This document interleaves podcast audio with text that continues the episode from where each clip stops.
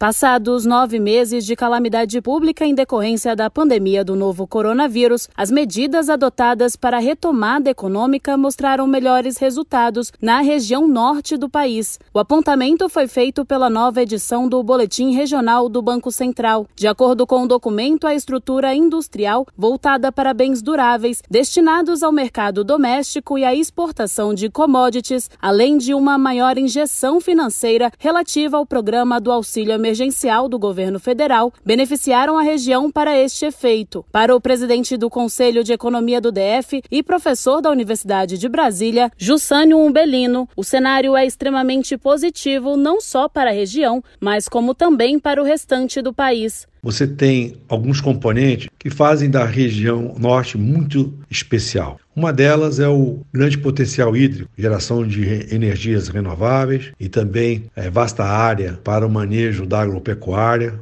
A responsabilidade também pelo meio ambiente, preservando a mata. Também nós temos a mineração. Isso tudo aí acaba gerando negócios importantes que podem contribuir para o país no tocante a questão econômica. Nesse cenário, o crescimento dos principais indicadores relativos ao comércio, à prestação de serviços e à produção industrial foi superior às demais regiões do país. De acordo com o diretor de política econômica do Banco Central, Fábio Kanzuk, os boletins têm servido para comparar os diferentes impactos da pandemia na economia. Na edição anterior, enfatizamos o Centro-Oeste e a contribuição da sua estrutura produtiva para o menor impacto da pandemia na economia local. Nessa, destacamos a trajetória do Norte, pela maior intensidade da retomada, fazendo com que várias atividades já tenham voltado ao patamar vigente antes da crise sanitária.